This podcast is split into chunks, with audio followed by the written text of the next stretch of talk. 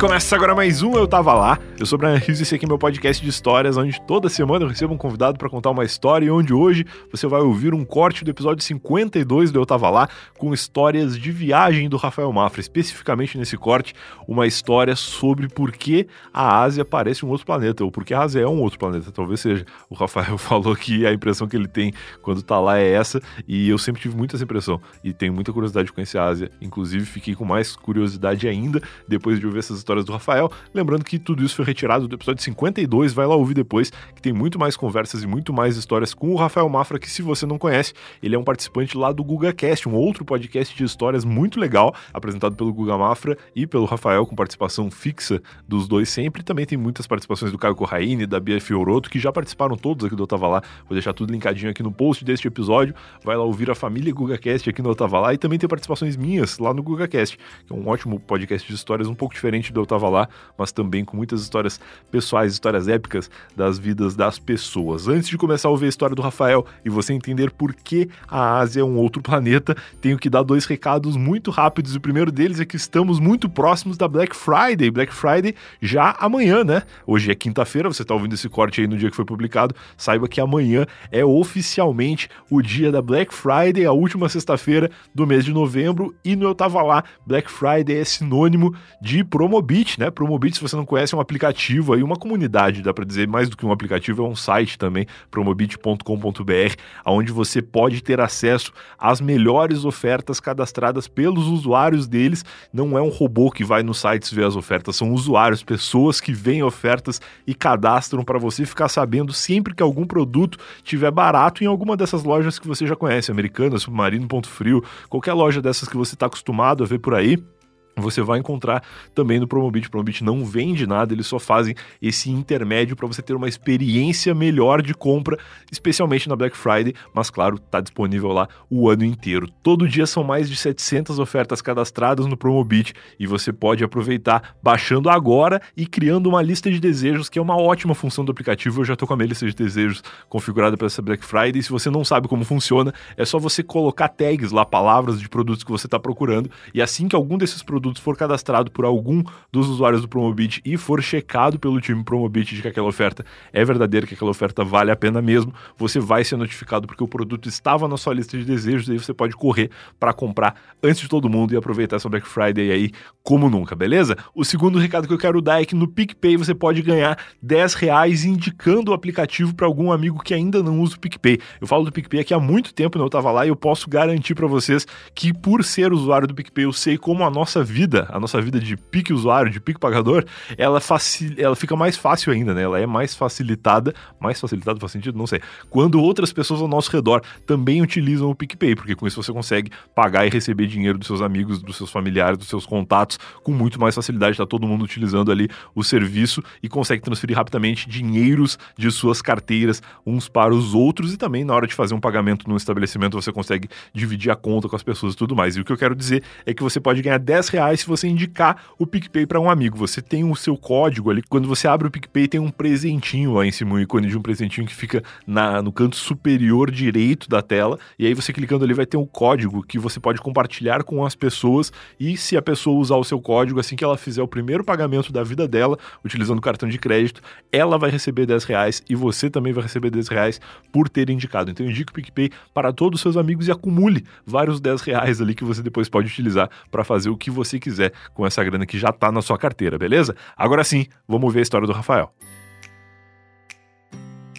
E o outro lugar, que é, que é esse que eu, que eu comentei, que parece um, um que você está em outro planeta, é a Ásia, né, cara? Ah, sim. A Ásia é, é muito doido. Tu já foi para onde na Ásia? Na Ásia eu já fui para Tailândia e já fui para o Japão. Pô, eu ia falar, quando tu falou que a Rússia parece outro país, parece outro país, é ótimo, parece outro planeta, eu pensei que que o Japão deve ser um outro lugar que é tipo isso, né? Porque o Japão, ele é, é muito esquisito, cara. Tu vai pra Liberdade aqui em São Paulo, tu já te sente em outro planeta. Imagina no próprio Japão.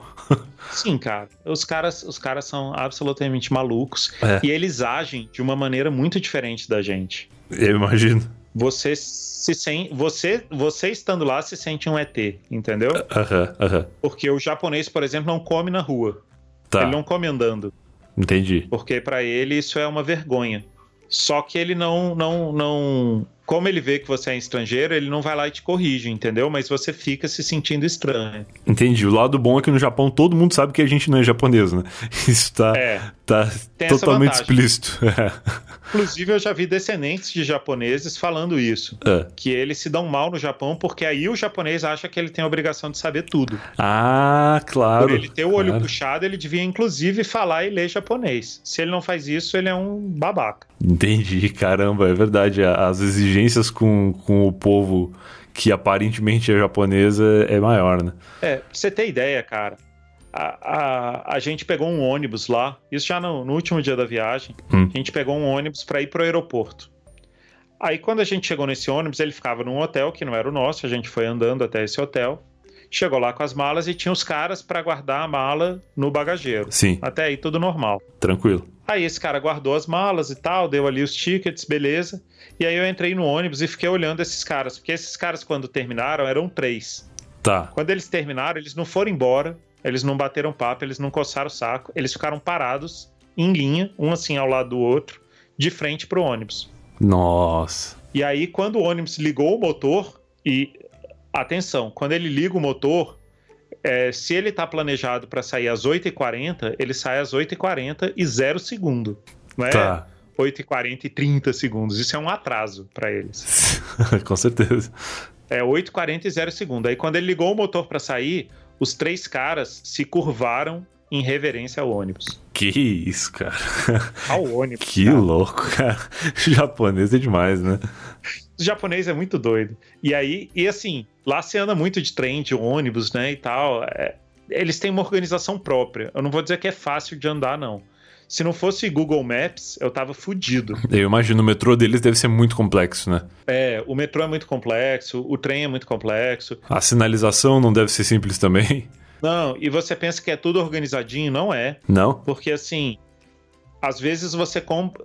O, o- o- as linhas do metrô têm várias concessionárias diferentes. Tá. E às vezes você pode comprar um bilhete para uma concessionária que não é aceito na outra. E você tem que saber disso. Nossa, cara, não deve ser fácil saber isso com, com os ideogramas deles sinalizando ou tem em inglês as opções? Não, cara, o que eu fiz foi pesquisar muito antes de entrar no primeiro metrô. Eu pesquisei muito, eu passei horas lendo sobre isso. E eu descobri que tinha um cartão pré-pago que você conseguia fazer e que era aceito em todas as linhas. Putz, então tá. E aí foi isso que eu fiz, mas ele ficava num, num quiosque específico e tudo mais, e aí não aceitava no trem bala. Tinha umas restrições, mas era o mais aceitável para você conseguir rodar Tóquio com um, um cartão de metrô só. Caramba, cara, que confusão. Isso é o tipo de coisa que, por mais que a pessoa esteja preparada pra fazer a viagem, é uma informação muito específica, né? É. Que se tu não souber dela, tu vai passar muito mais trabalho do que sabendo. É, e hoje maravilha com a internet, né, cara? Que você consegue pesquisar isso. Eu, Claro. eu fico imaginando o que, é que não era você ir para Tóquio em 1983, sei lá. eu fico imaginando, porque eu, eu tô morando em São Paulo faz cinco anos. Eu fico imaginando como teria sido minha vida vindo morar pra cá antes da internet. Imagina no Japão, É. cara. Se aqui a gente já se perde, imagina no Japão. Deve ser um troço muito louco. O Waze mudou vidas, né? É, Waze, Google Maps, porque o Google Maps tem o negócio de, de qual, qual ônibus que você pega, em qual parada que você desce, essas coisas todas, né? É, tem várias dicas. Então eu, eu, eu me movimentei sempre olhando para o celular. A principal dica de quem vai para o Japão é compre um chip de internet. Maravilha. E lá dá pra andar Sem com o celular isso- na mão, né? É, é, cara, eu vi uma mulher andando lá. Eu tava numa estação, a estação de metrô próxima do meu hotel em Tóquio. Era uma estação onde passava um milhão de pessoas por dia. Porra. Por dia. Eu fiz a conta. Caralho. É, é como você é, é, encher e esvaziar um estádio de 60 mil pessoas por hora. Pode crer. Que louco, cara. É muita gente. É muita gente. É. E aí, eu andando nessa essa estação mesmo, ela tinha mais de 60 saídas. 60. Nossa, é um formigueiro. E, E aí eu vi uma menina andando, falando no, no, celular, era um iPhone do momento, naquela, naquela época, o iPhone mais, mais caro. Uhum. Ela terminou de falar e botou no bolso de trás com metade dele para fora. Cara, quando ela fez isso, é, eu fiquei muito indignado. Eu quase sentei e chorei, sabe? tu Falei, quase roubou cara, o iPhone dela só pra aprender a não é, fazer isso. Deu vontade de roubar. Falar, não, vou roubar pra ela aprender que não se usa. Cara, roubar e devolver depois, só pra ficar lição. É. Mas não, cara, para eles é diferente, assim, entendeu? A, a, a é. o, o, o nível de, de de homogeneidade da sociedade, a distribuição claro, de renda claro. e também a cultura, porque assim, é óbvio que tem ladrão lá e tudo mais. Sim, sim, sim. Mas é uma desonra muito grande, entendeu? Então o cara só rouba o que vale a pena. O cara não, não, não rouba. Não vai roubar um iPhone. Um iPhone e tal. O cara rouba pra, pra ficar rico. Sim. Porque pra, pra, pra viver ninguém precisa roubar. Pode crer. E, e para ter um, um, um, um ligeiro incremento no seu bem-estar, tipo roubar um iPhone e vender por 100 dólares, eles não roubam, porque é muita desonra. Não vale a pena. É, cara, é, é muito doido. Muito louco. E aí, eu tava andando nesse. Um dia eu peguei um trem. Eu não lembro pra onde que eu tava indo.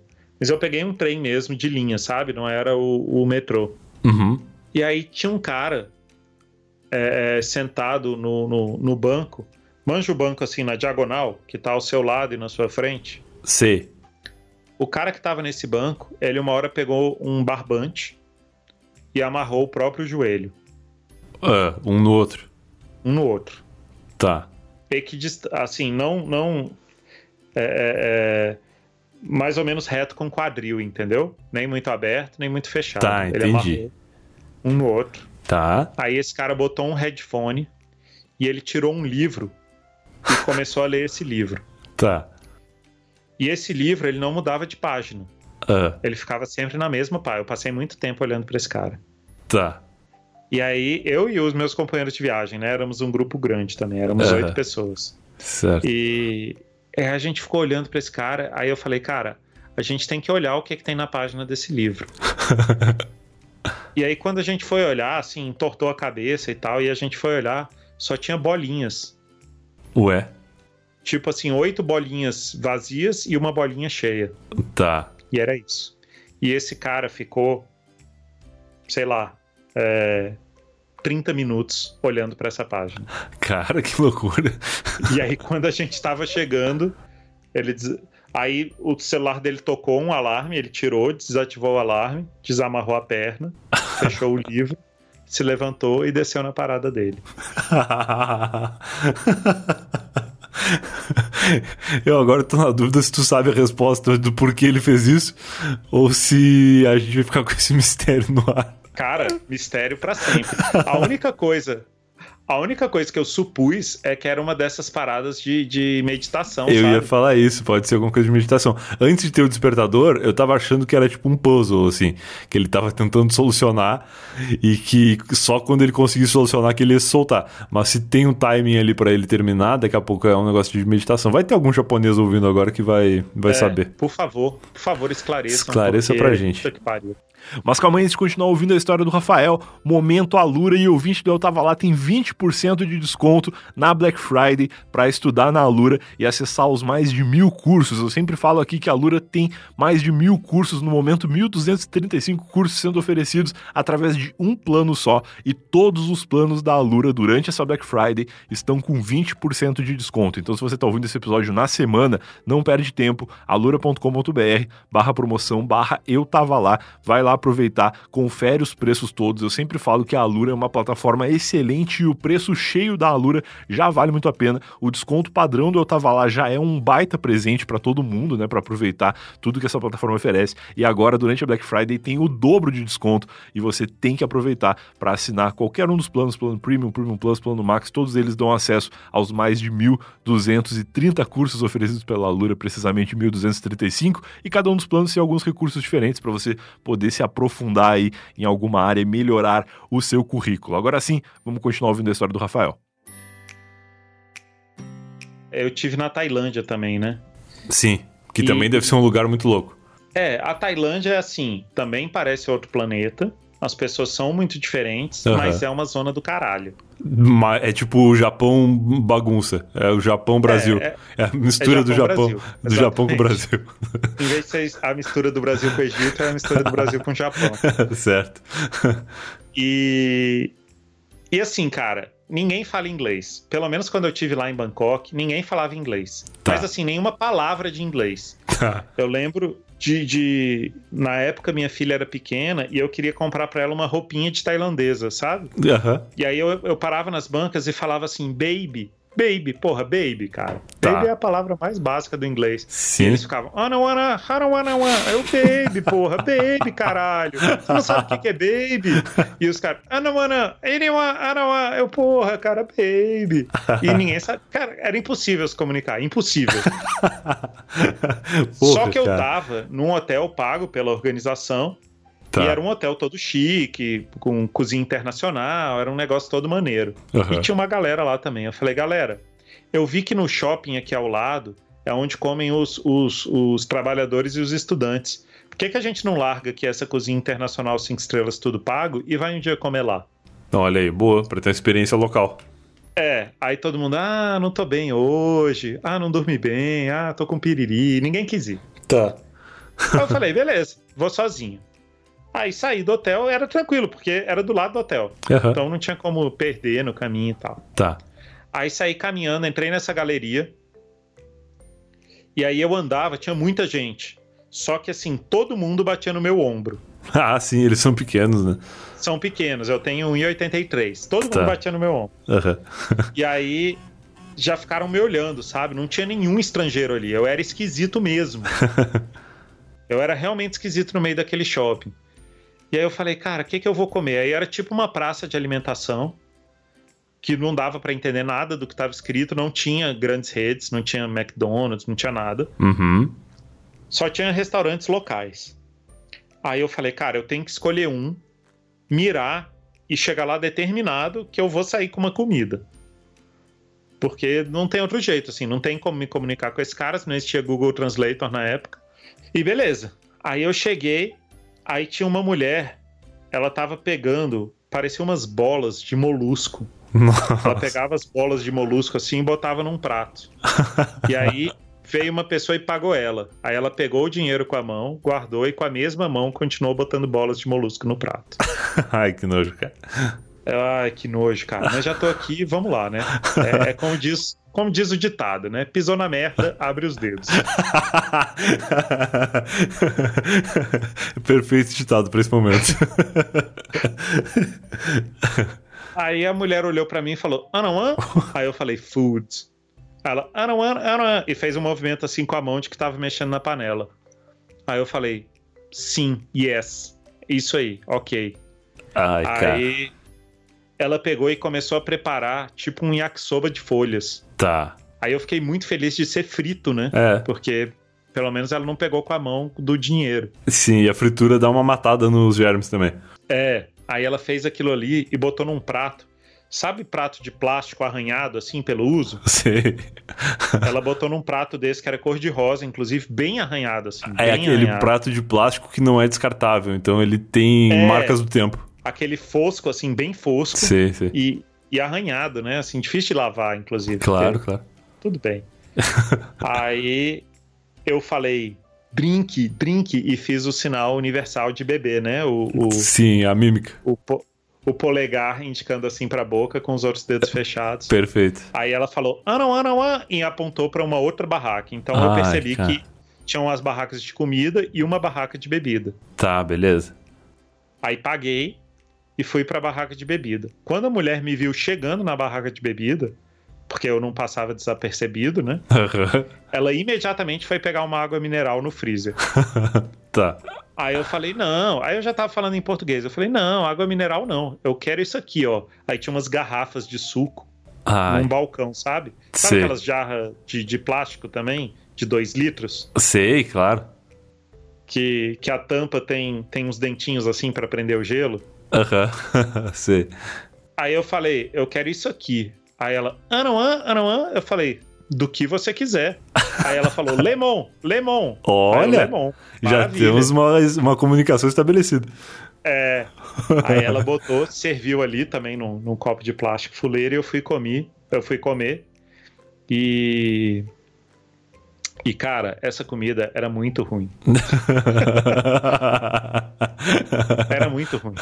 Mas, no total, eu lembro que na época eu paguei o equivalente a um real e noventa centavos na refeição inteira. Meu Deus, cara. Era ruim, mas era barato, pelo menos. Era ruim, mas era barato. E valeu pela experiência, né? Sem eu não, não passei mal depois, apesar de ter tomado provavelmente água não tratada com limão. O limão deve ter resolvido essas paradas. Uhum. E, e tive a experiência. E eu acho que é isso, né, cara? Nessas viagens, o, o, o que vale é ter uma experiência pelo menos para contar, né? Exato, eu acho legal isso de viajar para um lugar diferente e ter uma vivência do que o povo local vive, assim, comer o que eles comem e visitar os lugares que, claro que a gente vai atrás de pontos turísticos e tal, mas tipo ver as coisas que a galera que mora lá vê mesmo assim e saber como é que funciona o dia a dia daquele lugar. Eu acho que é muito legal. É, uma coisa que eu me amarro em fazer é ir no supermercado. É claro, ver os produtos diferentes, ver a galera como se comporta no dia a dia, né? É, é muito que eles curioso. Consomem. Quando eu tive na Tailândia, o meu grande choque foi ver as, as embalagens de fralda que tinham os bebezinhos com o olhinho puxado. é mesmo? é óbvio, né? É óbvio que não vai ser bebê loirinho. É, claro. Mas, mas nunca tinha me ocorrido, entendeu? Que na Tailândia ia ser bebê de olho puxado. Que legal. E todas essas coisas, cara. Eu, uma coisa que eu sempre observo é qual é o papel higiênico que é vendido no supermercado. Olha isso, é uma boa coisa de prestar atenção. Porque quando eu tive na Suíça pela primeira vez, é. eu vi que eles tinham um papel higiênico de folha quádrupla. Caramba, tipo, folha. igual aqui tem dupla camada, eles têm de quatro camadas? Quatro camadas, cara. É isso Ô, que louco, é um país cara. desenvolvido. Que desenvolvimento. Quatro camadas. Não precisa Além nem cortar o ser... É, além de oferecer serviços financeiros suspeitos pois na é. Suíça, pois é. tem, cara, e, e, e, é isso. É isso que reflete o desenvolvimento do povo. É quantas camadas quantas de papel camadas. Dá para guardar dinheiro nas duas do meio.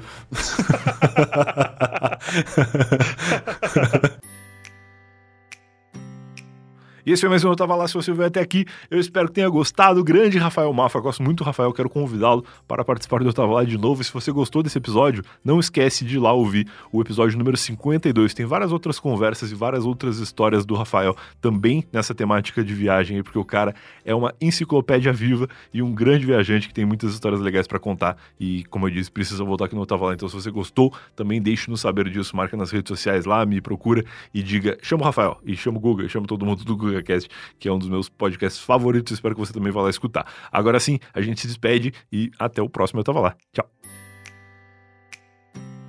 Uma produção da Podlab.